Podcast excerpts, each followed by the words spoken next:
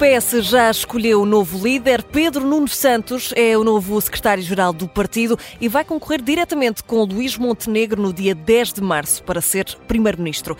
Era esta a peça que faltava para começar a corrida às legislativas. Agora, com o puzzle completo, começamos a lançar a campanha. Hoje juntamos em debate o primeiro mais esclarecido entre os dois partidos, PS e PSD. Pelos socialistas, junta-se a nós Alexandra Leitão, antiga Ministra da Modernização do Estado e da Administração Pública, coordenadora da moção estratégica de Pedro Nuno Santos. Pelos socialistas democratas, junta-se a nós Hugo Soares, secretário-geral do PSD. A moderação deste debate é do jornalista jornalista André Maia.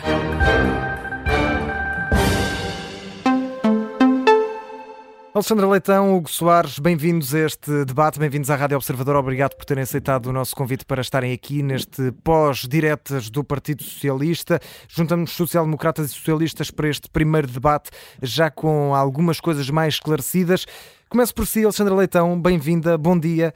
Uh, Pedro Nuno Santos ganha, uh, clara vantagem para, para Pedro Nuno Santos nestas eleições diretas. Ainda assim, José Luís Carneiro tem aqui uma votação também bastante positiva, uma percentagem, diria, maior do que aquilo que se esperava, uh, 36% é mais de um terço dos eleitores do partido a quererem outra solução. Com esta falange tão alargada, ou mais alargada do que se esperava, é possível falarmos num PS unido a três meses das legislativas? É possível conseguir essa união? Bom dia, bom dia, cumprimento o André, também o Hugo Soares e obrigada pelo convite. Bom, respondendo diretamente à sua, à sua questão, uh, eu tenho a certeza que sim, não, não, não, não, vou só dizer que sim, como tenho a certeza que sim. Uh, na, na, verdade, foram umas eleições de um modo geral, uh, bem disputadas e com elevação e que, uh, e que permitem uh, demonstrar o pluralismo e a vitalidade de um partido como o Partido Socialista, que tem pessoas que têm uma base comum, e isso é que é o essencial, uma matriz comum, uma matriz socialista e social-democrata, sem prejuízo naturalmente das, enfim, de nuances ou de diferenças, mas que apenas revelam esse pluralismo. Em todas as eleições, fosse maior ou menor a diferença entre uhum. o eleito e o, o, o, candidato que fica em segundo lugar. Sempre houve a seguir uma grande unidade e um grande um, e um, um, em torno do líder eleito. Se olhar para a história do PS, essa é a história do PS e agora não será diferente. Mas mesmo com estes 36%, acredita que vai ser uma missão fácil, pelo menos acessível para esta União? Vamos ver, claro que sim, vamos ver, o, o Zé Luís Carneiro já tinha sido secretário-geral adjunto do, do, Partido Socialista, uh, um ministro do Governo, uh, Presidente de Câmara, é normal que uh, é uma pessoa com enormes qualidades e, portanto, não, não, não, não, não, não nem desvalorizamos o resultado, foi o resultado que houve, a vitória, independentemente dos 36%, é muito, muito clara, uma uhum. vitória muito clara, e, e, e, também é muito claro que a, a unidade em torno de agora, de, de quem agora Pedro Nuno Santos foi eleito secretário-geral, também não será, não será posta em causa de forma alguma. Uhum. Hugo Soares, bem-vindo também a este debate. Um, gostava de lhe perguntar se esta vitória de Pedro Nuno Santos é boa para o PSD, abre aqui espaço ao partido para o eleitorado ao centro? Muito bom dia, eu queria cumprimentar também a Alexandra Leitão, os nossos ouvintes. Eu diria que pelo menos permite que os campos fiquem mais clarificados, permitem ao eleitor uma escolha bem mais esclarecida. Sabemos que Pedro Nuno Santos é um quadro do Partido Socialista que se colocou sempre mais à esquerda do que os socialistas moderados. Sabemos que Pedro Nuno Santos é um quadro do Partido Socialista que, por convicção, acredita num projeto em que o Partido Socialista possa governar com a esquerda mais radical, com o Bloco de Esquerda, com o Partido Comunista Português. Ele próprio assumiu isso sem grandes tibiezas e, portanto, julgo que, desse ponto de vista, as escolhas dos portugueses ficam muito mais eh, clarificadas e podem agora optar por um projeto moderado e reformista ou por um projeto uh, que se, uh, se, apresenta aos eleitores como defensor por convicção de uma maioria à esquerda das esquerdas. Ora, uh, até do ponto de vista daquilo que são os compromissos internacionais de Portugal, daquilo que são os compromissos, se quiser, dos governos com a sociedade e com a comunidade, as escolhas estão agora mais clarificadas, sabemos o que Pedro Nuno Santos pensa, sabemos qual é o projeto de Luís Montenegro e os portugueses podem agora fazer uma escolha uh, sem dúvidas sobre aquilo que querem para o seu futuro. Podemos dizer que foi uma boa prenda de Natal que os socialistas deram ao PSD ou não podemos ir tão longe? Não, não podemos ir tão longe porque nós respeitamos os adversários e respeitamos o Partido Socialista como um partido fundador da democracia. Uh, lamento profundamente, isso lamento, não posso deixar de o dizer, esta deriva que alguns protagonistas do Partido Socialista e agora aquele que é o principal responsável pela condução dos destinos do Partido Socialista tem, uh, que é uma, uma deriva uh, verdadeiramente à esquerda daquilo que é a normalidade, eu diria, do Partido Socialista. Mas eu creio que esse não é um dos pontos principais que se pode apontar a Pedro Nuno Santos. Eu ouvi ontem com muita atenção a intervenção de Pedro Nuno Santos, uma intervenção, não me levem a mal, parecia mais um acabado eleito de uma associação de estudantes, de uma academia, do que propriamente um candidato a primeiro-ministro, com toda a franqueza. Mas aquilo que é relevante em Pedro Nuno Santos é o seguinte, e que os portugueses devem perguntar. Alguém que não serviu para ser ministro de um governo, alguém que saiu do governo por indecente e má figura, pode, seis meses depois, apresentar-se como candidato a chefe do governo? Eu tenho muitas dúvidas sobre uh, a capacidade, sinceramente, de Pedro Nuno Santos para poder chefiar o governo de Portugal, mas essa é uma decisão que os portugueses tomarão em consciência. Hugo Soares, gostava só de lhe perguntar, antes de voltarmos a Alexandre Leitão, porque é que considera que o discurso de Pedro Nuno Santos teve esse uh, caráter mais de discurso de líder de uma associação de estudantes, mais de uma JS do que propriamente de um PS? Veja, porque é uma, é uma intervenção muito panfletária, é uma intervenção muito gongórica até, é, é uma intervenção muito ligeira, se me permite a expressão. Eu acompanhei, uh, por responsabilidade óbvia e também por interesse democrático, a campanha interna dentro do Partido Socialista. Assisti às entrevistas aos candidatos. E assisti, por exemplo, a uma entrevista ao Pedro Nuno Santos, em que o Pedro Nuno Santos, que é candidato a primeiro-ministro, não foi capaz de dizer qual era o valor do salário mínimo nacional hoje, nem qual é o valor do indexante dos apoios sociais. Quer dizer, há de facto uma, uma, uma, se quiser, um rótulo de preparação, de leviandade em tudo que Pedro Nuno Santos faz, que, com franqueza me assusta. Estamos a falar eh, do mesmo candidato a, a primeiro-ministro, hoje, que há uns meses atrás era ministro de um governo e que fez um despacho, um despacho para a TAP a exigir da TAP saber porque é que havia sido paga uma indenização a Alexandre Reis. E que dois meses mais tarde veio dizer, afinal fui eu que autorizei. Pegando, o pegando... devia ter sido ele próprio, não é? Ele pegando nesse tema, ele próprio. Pegando nesse tema, Hugo Soares, gostava de perguntar a Alexandra Leitão precisamente sobre, sobre isso. Um, fica aqui, obviamente, marcada a imagem de, de, Pedro Nuno Santos com esta situação do, do caso TAP. Uh, Alexandra Leitão, confia que os portugueses vão confiar em Pedro Nuno Santos precisamente por esta ordem de ideias que, que a direita e que o PSD está a apresentar de que alguém que não serviu para ministro pode servir para primeiro-ministro. Acha que Pedro Nuno Santos vai conseguir recuperar a confiança que pode ter perdido junto de alguns portugueses? Bom, é, eu, eu nem sei muito bem por onde começar as coisas todas que o Hugo Soares disse. O princípio, já, Sandra, é sempre mais fácil. O princípio, sempre mais fácil. Assim, eu normalmente não me deixo, não me deixo uh, ficar. Uh, dizer que, que, que enfim, percebe-se claramente por esta intervenção do Hugo Soares qual vai ser o tom da campanha. Lamento, lamento que seja um tom de ataque pessoal e não um tom de discussão de ideias, mas já que é esse o tom, vou responder, não no mesmo tom, porque não é muito o meu estilo, mas, mas esclarecendo algumas coisas. Em primeiro lugar, uh, dizer dizer que uh, talvez fosse de, de, de, deixar andar, de, de, deixar cair essa ideia de socialismos moderados, radicais. Há uma matriz social-democrata e socialista no Partido Socialista e essa é a matriz do uh, Pedro Nuno Santos.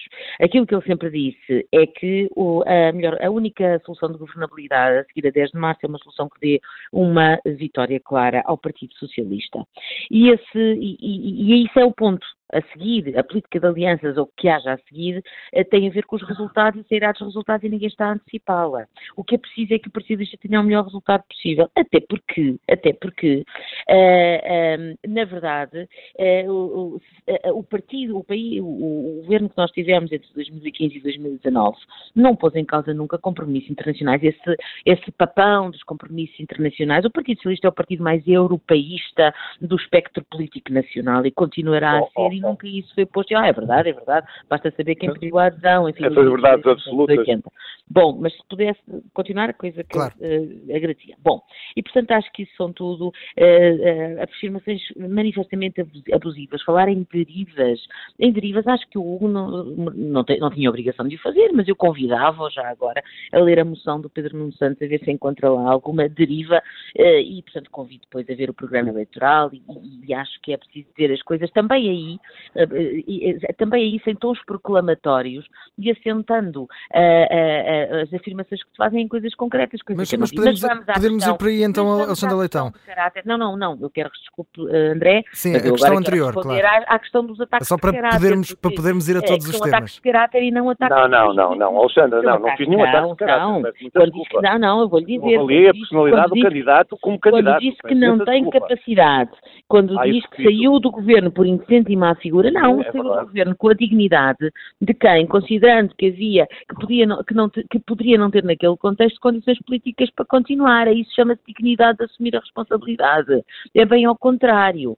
E do que toca a tudo o que aconteceu na TAP, eu diria que não há nada mais escrutinado do que aconteceu na TAP nos últimos claro. anos, para isso houve é uma comissão parlamentar de inquérito. E já agora dizer, e já agora dizer, porque não, já que se fala de TAP, dizer duas coisas. Dizer que a TAP neste momento está a dar lucro como nunca deu antes e que, portanto, o plano, eh, o plano de reestruturação deu certo e é um plano que já agora para o bem e para o mal, e aqui é para o bem, foi encaptado e foi dirigido uh, pelo Pedro Nuno Santos.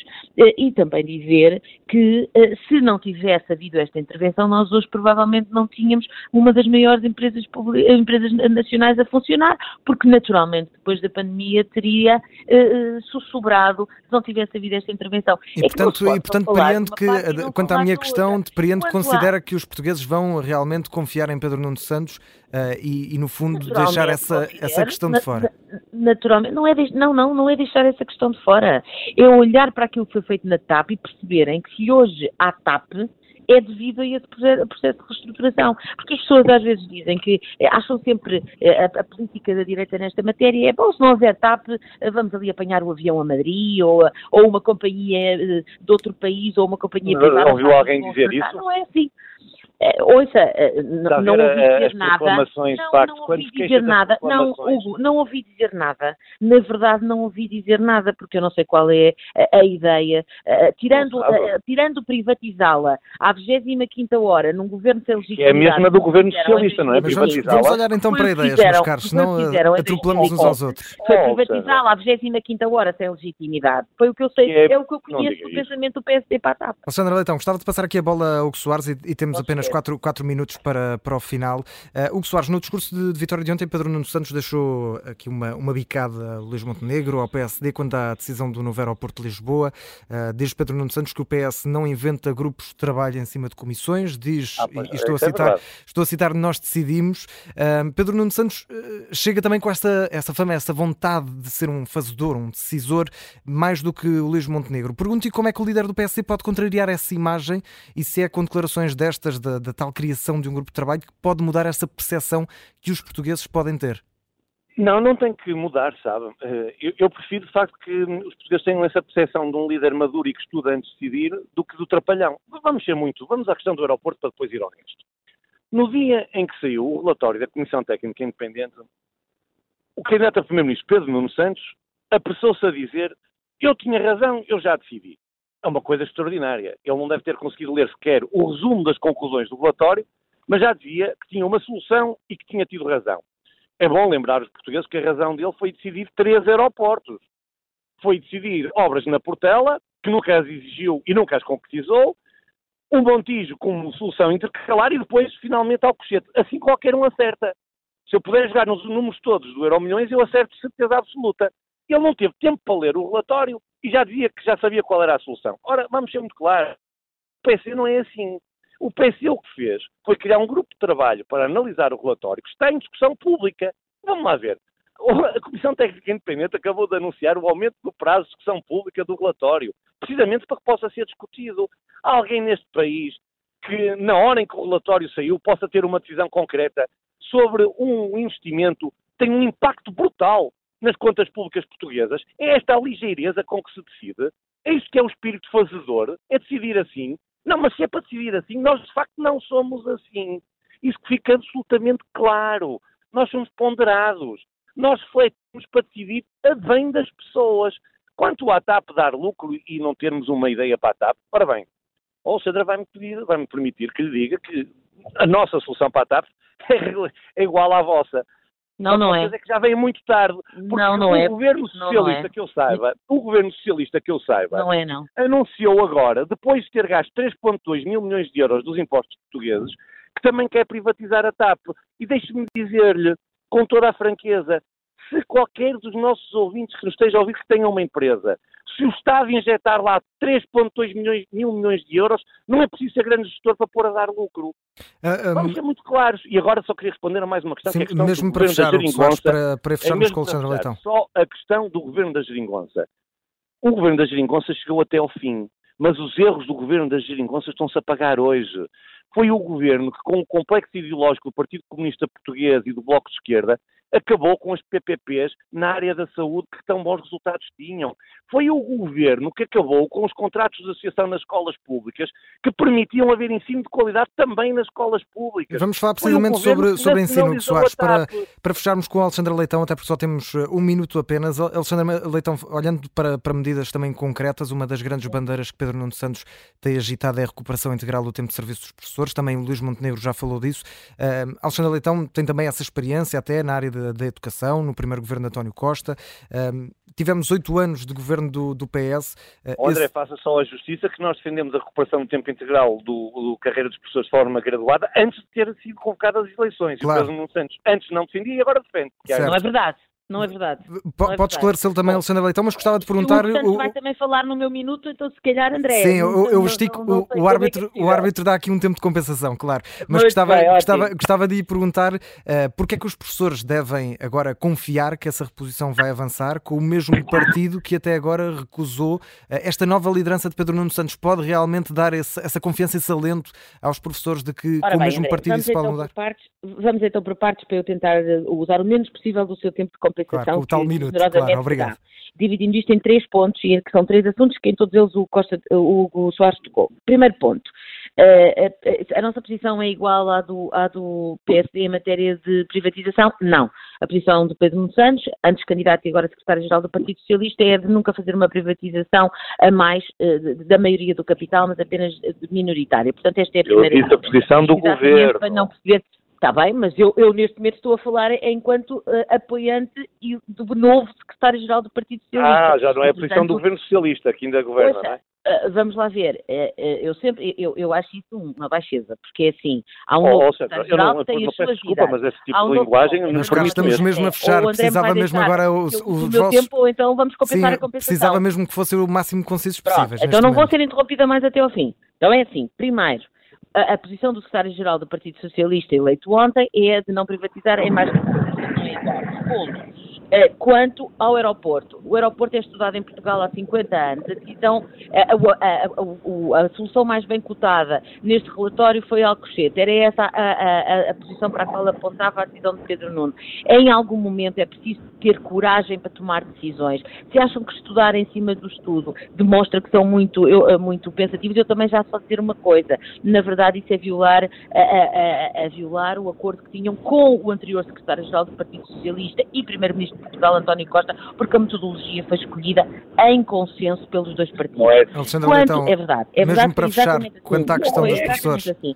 Só tu quanto a mais dizer uma coisa, quanto à recuperação de tempo dos professores, vamos a isso. Pedro Nuno Santos manifestou a sua posição sobre isto antes da queda do governo, antes de 7 de novembro, no seu, eh, no seu espaço de comentário político. Portanto, é falso que tenha mudado de, de- de opinião ou de posição depois eh, de, eh, enfim, do, do- de ter acontecido a demissão do primeiro-ministro. Sabe como é que ele Portanto, votou? isso Não sabe é agora no Orçamento de é Fica aqui, verificável fica aqui através esclarecido. de qualquer análise eh, televisiva. Quanto aos erros do governo da Geringonça, Geringonça, contas públicas, recuperação de rendimentos que o PSD CDS tinha tirado e podíamos continuar por aí, mas claramente não Fica esclarecido. Alexandre Leitão, Hugo Soares, infelizmente não temos mais tempo. Uh, Desejo também uma boa sorte, uma boa campanha eleitoral para Muito ambos, obrigada. para PS e também para a PSD. Neste que foi o primeiro debate em que juntámos aqui os dois lados, Partido Socialista e também Partido Social Democrata, depois da eleição do novo secretário-geral do PS, Pedro Nuno Santos.